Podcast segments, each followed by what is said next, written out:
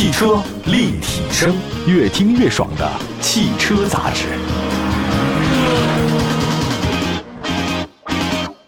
各位大家好，这里是汽车立体声，我们的节目全国两百个城市落地播出，线上线下欢迎大家随时关注我们的节目。呃，燃油车降价其实是最近一段时间咱们中国车市特别受关注的话题，因为降价了嘛，这个便宜还是好的，很多大品牌哇大幅促销，很多年没有这种盛况了。但事实上，大幅降价的话，不仅仅是燃油车，新能源市场的话呢，也开始降价冲量的这种模式，或者说他们借助新的车型推出，哎，或者说是降低价格门槛，提升竞争力。我觉得挺有意思的。就是今年年初的时候呢，曾有很多专家预测，哎，新能源车补贴没了，纯电动车会迎来涨价潮。但是特斯拉突然官方降价，那很多品牌被迫跟进。你说比亚迪卖的好不好？非常好。前两天他们还说嘛，说比亚迪马上要成为中国的第一大车企了。就算是销量处于领先地位的比亚迪，它的销售主力车型秦 PLUS DM-i 价格门槛因为这次降价降到了十万以下。你看，如今的中国新能源车市场已经不再是车企可以躺着卖高价的年代，您得在性价比方面得有诚意啊，才能获得消费者的广泛认可。你可以躺平，但躺赢已经是不行了。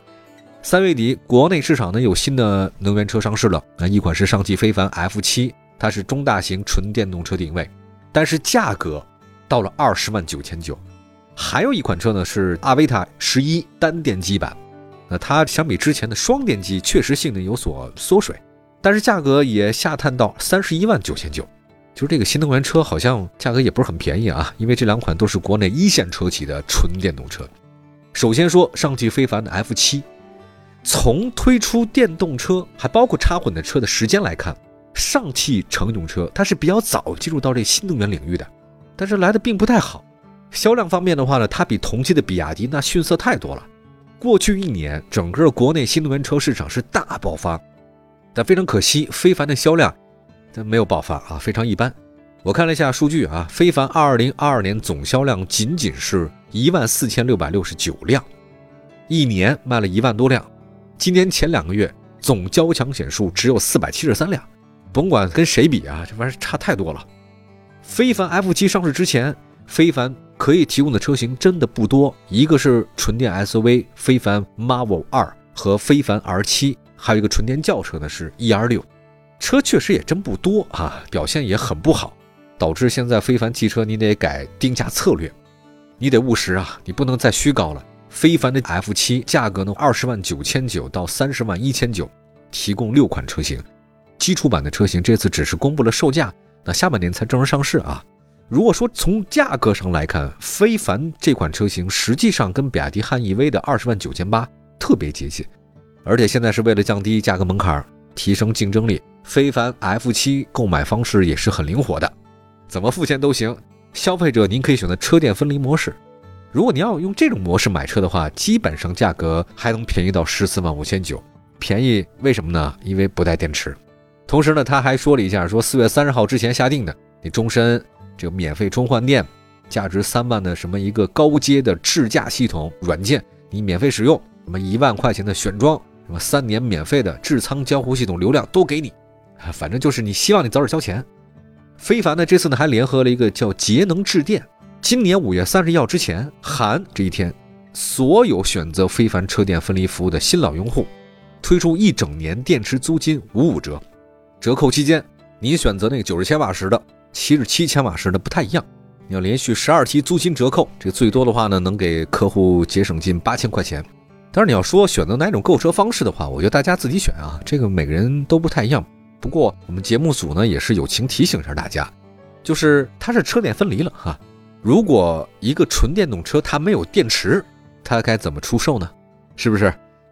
外观设计方面的话呢，非凡 F7 采用的是流线型的这种设计风格，前脸呢是封闭式前格栅，大灯是分体式，上部造型的是修长的日间行车灯，下部是大灯组，线条走向跟车身线条是融合，前包围处呢采用三段式的导流槽设计，车身侧面的话呢采用短前悬后长悬，搭配的大尺寸轮圈。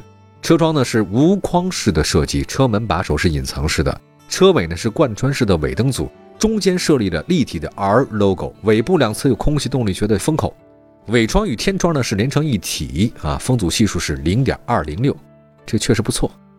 车身尺寸方面的话呢，非凡 F7 长五米，宽呢是一米九五，高呢是一米四九，轴距是三米，身材还是不错的。内饰方面，非凡 F7 方向盘是双色配饰，配备了三加一的 Racing Max 巨幕四十三英寸的三连屏，这个确实很大。中央扶手后方还为后排乘客提供了八英寸的娱乐屏，这后排屏幕呢不仅能控制座椅和多媒体，还能播放视频。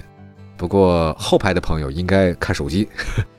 非凡 F7 还有八赫座舱标配十六个扬声器，采用各种什么三 D 矢量音效技术，就在那里面你要听东西的话，还是挺给力的哈。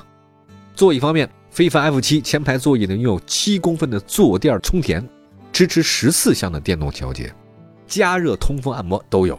主驾位置拥有五十八公分的这种坐垫和这个腰部热石按摩功能。职业病的朋友哈，这个坐办公室的老板啊，一上车就给你按摩。后排座椅呢，采用半独立式设计，拥有四十九点六公分的这种坐垫，还有靠背电动调节、加热通风，坐上去您就不想下来。动力方面的话呢，非凡 F7 呢有后置单电机和前后双电机两种车型，其中后置电动机的这个车型是永磁同步的，它这电机组最大功率两百五十千瓦，最大扭矩四百五十牛米，零百加速五点七秒，数据是相当不错啊，比比亚迪好。另外，四驱版的车型呢是前后双电机，系统总功率四百千瓦，总扭矩七百牛米，零百加速呢是三点七秒。这个纯电的四驱是很强的啊，零百加速在四秒以内，超跑的级别了。续航里程方面，非凡 F7 首批上市车型呢提供两款电池，包括 CLTC 情况之下，七十七千瓦时的后驱续航五百七十六公里，九十千瓦时的后驱续航六百六十六公里，九十千瓦时的四驱续航六百公里，二点五分钟极速换电。考虑到日常的这种使用便利性啊，这个我们认为换电车型，哎呀，算是一个好的选择吧。当然，看到大家怎么选，这个不一定。我觉得跟很多其他的纯电相比啊，非凡 F7 的入门级，它的配置水平是不低的。但是如果展望它的未来啊，因为包括它之前的这个销量来看，产品力是有，但是它品牌力不行，没有获得很多消费者的认可。你说吧，咱就举个例子，你怎么能说动消费者在价格差不太多的情况之下，我放弃比亚迪汉 EV、特斯拉 Model 3我都不买，我要买你呢？这个好像也很难。就非凡，大家都不知道你怎么来的，对吧？就不清楚啊。品牌确实没有什么含金量。但你除了刚才说的比亚迪、什么海豹、特斯拉之外，你看蔚来 ET 五、小鹏 P7，对吧？价格跟你好像也差别的不是太大，反正压力是挺大的。我觉得非凡品牌吧。想靠非凡 F7 获得销量的提升不太容易，好吧。说完了这个上汽乘用车的非凡，接下来的话呢，再说另外一个三方合作打造的新能源品牌吧，阿维塔。三家的公司都很厉害，但这车怎么样呢？一会儿介绍。汽车立体声。这里是汽车立体声，欢迎大家的随时关注啊！大家可以关注一下任何视听平台里面找到我们。我们跟大家分享的一个话题呢是两款纯电动车，很卷呀，太卷了。就现在我觉得这个压力都很大，包括汽车公司，不仅仅是传统的这个车企啊，打得太凶了。就新能源现在都开始这么卷。刚才提到那个车是非凡，上汽的新能源。接下来呢，这三家合作打造一个新能源品牌呢，背靠大树，但好不好乘凉呢？阿维塔是由长安、华为、宁德时代三方一起打造的，都是行业的翘楚啊。那华为不用讲，宁德时代更厉害啊，做电池的世界头把交椅。但是在二零二二年，阿维塔的总交强险数仅仅是四百一十五辆。你说它卖的这么少，跟它的车型有没有关系？有关系，因为它车型太少，只有一个，而且是去年年底才交付，只有一款车，而且刚上市。哎，也不算容易啊！今年一到二月份，阿维塔的总交强险数呢，仅仅是一千九百三十二辆。同样呢，还有华为参与的 i t o 大家可以比较一下，今年前两个月呢，卖了六千多辆。所以华为参与了不少车，就是华为自己不做车，这是肯定的。任正非说了，我们不做车，至少现在不做。但是华为参与做车的地方是不少。三月二十四号上市的阿维塔十一单电机版，从命名上大家可以看出来啊，入门级车型，提供两个配置。售价三十一万九千九到三十四万九千九，四月一号可以提车。相比四驱版车型，它的价格往下跌了三万，但是比特斯拉 Model Y 二十六万还得高。按照现在车企公布的计划，比亚迪旗下有一个高端品牌叫腾势，包括年内推那个腾势 N7，所以这个一来的话，阿维塔没法回避。你这边是三家都很强，长安、华为和宁德时代，但是腾势那边有比亚迪和戴姆勒，对吧？也不错，实力不能小看。我们再来看一下外观内饰方面，阿维塔十一的单电机版跟双电机版基本一致，仅仅是取消了电动扰流板。这扰流板其实没有太多必要，我个人觉得啊，整体设计简单啊，封闭式前脸，这个内部的光斑造型有辨识度，车头内呢还配置了一个半固态的激光雷达、毫米波雷达、超声波雷达和摄像头等传感器。单电机版的辅助驾驶能力呢与双电机版保持一致。车尾设计方面，两条车窗线条在车身尾部迅速汇合，V 型锐角。它这有轿跑的风格，也有 SUV 的特点。尾部的车窗呢，好像飞船的这个感觉啊。这车开起来的话呢，酷还是比较酷的。内饰方面，阿维塔十一单电机版中控台是主副驾两块大英寸屏，高清的十点二五英寸，还有一个十五点六英寸的高清悬浮屏。您想到的什么标配智能语音交互啊、情绪识别、手势控制，它都有。疲劳监测什么的、全景影像啊、手机蓝牙钥匙啊，一应俱全。另外，在动力方面，阿维塔十一单电机版配备的是后单电机，最大功率两百三十千瓦，最大扭矩三百七十牛米，零百加速时间六点六秒。四驱版的车型是三点九八秒，这个车的加速是很快的。三十一万一千九那个长续航的全轮驱动版呢是五秒。它的数据表现挺好。那续航方面，阿维塔十一单电机版 CLTC 工况下续航里程是六百公里或者七百零五公里，比特斯拉 Model Y 反正不差，其实还是可以的。现在随着国内纯电动车市场的份额真的越来越高，很多车企开始走这个市场发力啊。那么在阿维塔十一的细分市场里面，我看了一下有谁呢？大名鼎鼎的一定是特斯拉 Model Y，小鹏 G9、大众 ID 系列都有。就算是雷克萨斯 RZ，它也算呢，卖三十六万多也不算贵，而且是双电机的。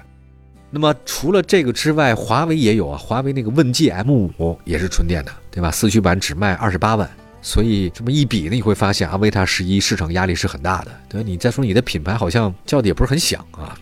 前面提到那个腾势 N7，入门级极有可能是三十万以内，所以这么一看，纯电动车市场现在能选的太多太多了。除了魏小李啊，除了很多合资品牌，像这些我们今天说的这两款车型，一个非凡，一个阿维塔，反正日子应该不会特别好过，价格战不可避免，纯电动车越来越卷了。不过让车企卷起来还是好事儿的，只要你有实力，你不怕卷嘛。大浪淘沙，留下来的都是好汉。好，感谢大家收听今天的汽车立体声，明天同时间我们继续分享话题，明天见，拜拜，朋友们，拜拜。